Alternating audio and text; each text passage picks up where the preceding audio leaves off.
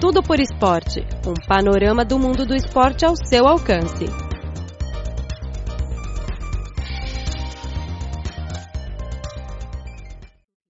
Olá, caro ouvinte, seja muito bem-vindo a mais uma edição do programa Tudo por Esporte. Eu sou Luiz Li. No programa de hoje, vamos ouvir três reportagens, respectivamente sobre o montanista tibetano, um treinador de jogo de damas e as opiniões dos treinadores estrangeiros sobre o desenvolvimento do futebol juvenil na China.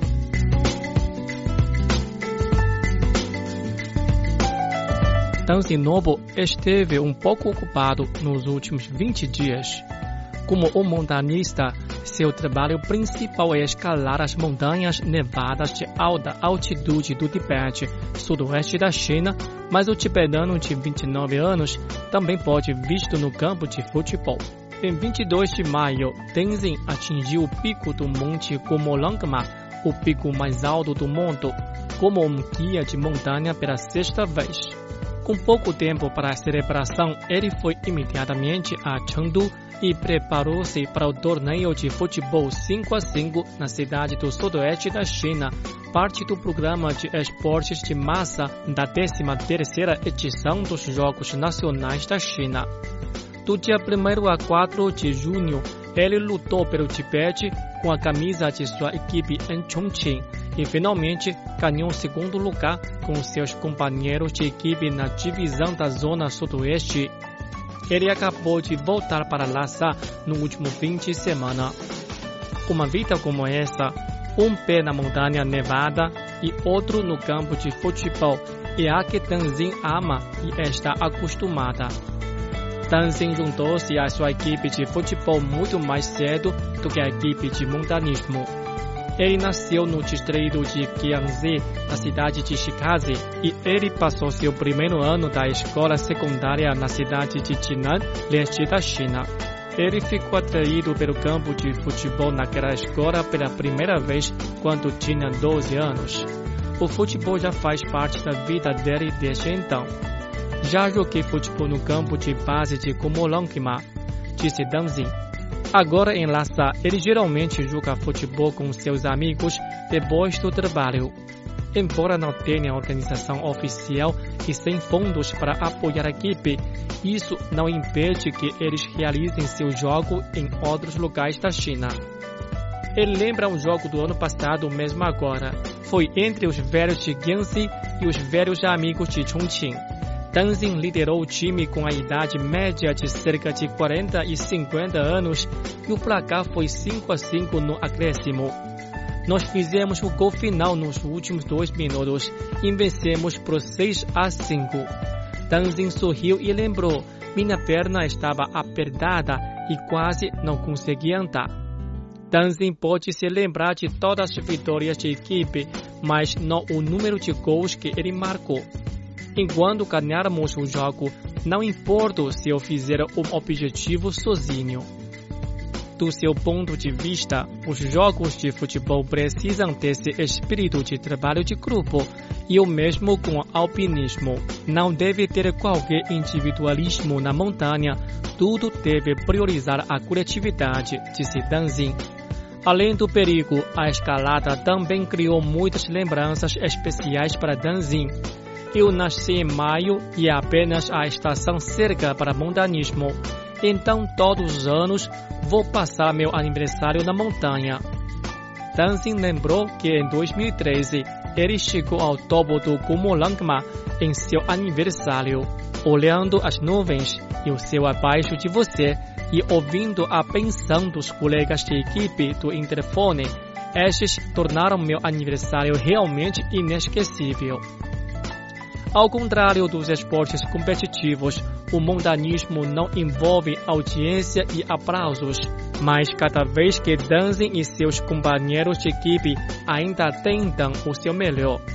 A equipe tibetana de alpinismo é a principal força para o alpinismo chinês, por isso temos que assumir essa responsabilidade, disse ele. Como jogar futebol, somos jogadores amadores e não há transmissão para esses jogos.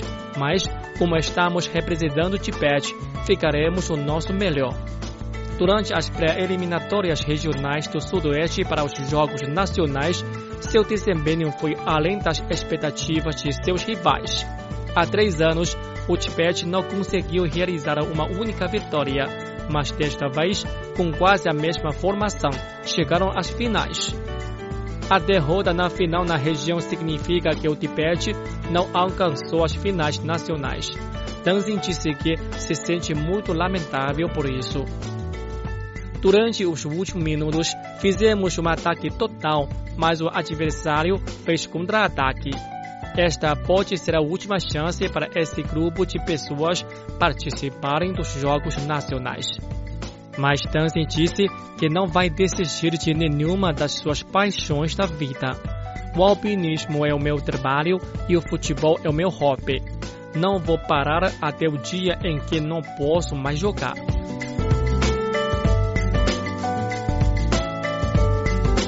Foi pela primeira vez que Wang Ren foi a bordo de um trem para quando o menino da área rural estava indo para Tianjin, uma das maiores metrópoles da China, para jogar jogos de damas na 13ª edição dos Jogos Nacionais do país. Há sete meses, Wang, de 13 anos, era apenas um aluno comum no distrito remoto de Yinshan, na província de Anhui, no leste da China. Seus pais são trabalhadores migrantes que trabalham na cidade. Ficando em casa com seus avós, ele nunca viajou de avião nem de trem.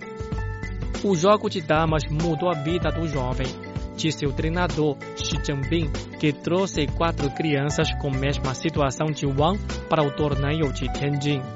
Xi começou a jogar jogo de damas em 2007, quando a Autoridade de Esporte da China começou a promover o esporte. Ele classificou o sexto e o oitavo nas duas primeiras edições dos Jogos Nacionais de Inteligência. No entanto, sentindo muito velho para a competição, Xi se aposentou. Mas sempre fica lamentável de nunca ter um título nacional. Ele decidiu colocar seu sonho em jogadores jovens e começou a promover o esporte entre os estudantes da sua província, Anhui. Ele desistiu de um trabalho bem remunerado na província de Guangdong, no sul da China, e mudou-se para o distrito empobrecido de Yinshan, onde o Departamento de Educação local espera ensinar os alunos a jogar jogos de damas, mas tem escassez de treinadores. Yinshan é o lar de milhares de crianças deixadas em casa pelos pais que trabalham nas cidades. O governo local espera que com o jogo de damas essas crianças se sentem menos solitárias e se divertem mais fora de escola. Xi começou seu treinamento na escola primária de Tianqi. Há 1.300 estudantes na escola. Ele logo descobriu que esses estudantes tinham poucas atividades fora da escola, enquanto ele também ficava impressionado com sua diligência e persistência. Eu dou-lhes sessões de treinamento ao meio-dia e à noite. As sessões duram quatro horas e meia por dia, mas ninguém vai se queixar, disse ele. Vejo sua paixão e potencial para jogos de damas, acrescenta Shi. O treinamento de menos de cinco meses entrou em vigor. Quatro estudantes de Xi entraram na rodada final após as pré-eliminatórias dos Jogos Nacionais da China em maio. O resultado, mais uma vez, mostra o grande potencial dessas crianças. Tudo o que eles precisam é oportunidade, disse Xi. Para preparar os quatro jogadores jovens para os Jogos Nacionais, Xi decidiu levá-los para algumas competições em todo o país como aquecimento. Com a ajuda do governo de Yinshan e dos pais das crianças, Xi levou mais de 40 jogadores de jogo de damas para fora da província de Anhui. Wang Yun até pegou um título nacional na competição Sub-14, mas Xi não esperava muito no torneio de Tianjin. Meus alunos são muito jovens, não quero pressioná-los. Eu só quero mostrar-lhes quais são os maiores jogos do país, explica ele. Seus rivais são muito mais velhos e mais experientes, então não estabeleci objetivos impraticáveis para eles. Em vez disso, ele disse a seus jogadores que ter dois empates ou uma vitória nas nove rodadas seria bastante satisfatório. Mas os quatro jovens jogadores saíram além da expectativa de Shi. Wang Ren ficou no 25º lugar entre os 32 jogadores do torneio. Seus objetivos a longo prazo é chegar ao pódio na 14ª edição dos Jogos Nacionais em 2021 na cidade de Xi'an. Xi estabeleceu outro objetivo próprio. De volta a Yinshan, ele vai editar um livro de textos sobre jogos de damas para estudantes locais. Ele também treinará mais jogadores e treinadores em outros municípios da província de Anhui. Xi nunca se arrependeu de abandonar sua vida fácil em Guangdong. Ele está feliz em ver mais jovens estudantes a jogar jogos de damas. Trazer as quatro crianças aos Jogos Nacionais é apenas o começo do meu grande plano, ele disse.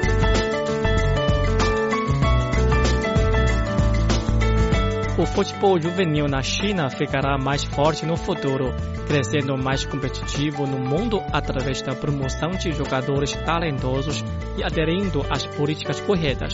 Disseram recentemente treinadores estrangeiros durante a 11ª edição do Torneio Internacional de Futebol Juvenil de Weifang. Além de apreciar o trabalho dos jovens de futebol chinês, eles acharam que o ambiente de treinamento e as estratégias de treinamento empregadas eram bastante atraentes. O português Paulo Noca, treinador geral da Escola de Futebol de Shandong Lunan Taishan, que assumiu o cargo em janeiro, ficou impressionado por jovens jogadores de futebol chineses. Eu encontrei um grupo de jogadores que são de alto nível de talento, ele disse. Ele acha que o futebol juvenil chinês é muito promissor. Acho que a estratégia aqui na China é boa. Muito em breve, acho que podemos ter uma das maiores, se não as maiores competições do mundo aqui na China, ele disse.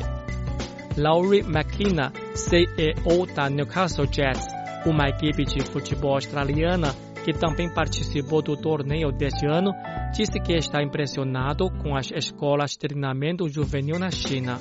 Quando você vê uma escola como aqui, não temos isso na Austrália e muitos outros países da Europa não a possuem. Enquanto as crianças são bem treinadas e as fazem pelas razões certas, eventualmente a China irá ficar mais forte, ele disse. Enquanto isso, ambos os treinadores concordaram que deveria ser feito mais para levar o futebol juvenil chinês ao próximo nível. Falando sobre a diferença entre os jovens do futebol chinês e os de Portugal, Paulo apontou uma distinção entre amor e loucura.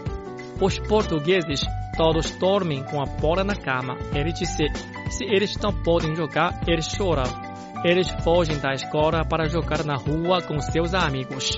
Os meninos que temos aqui na academia, eles adoram jogar futebol, mas eles não estão loucos pelo futebol. Ele acrescentou, sugerindo que os jovens jogadores chineses deveriam tentar encontrar mais paixão no esporte. Segundo Paulo, os treinadores precisam desenvolver melhores técnicas de treinamento e valorizar a individualidade dos jogadores. É importante ser bem adaptado à realidade dos meninos chineses, disse ele. Agora estamos a copiar nada de fora.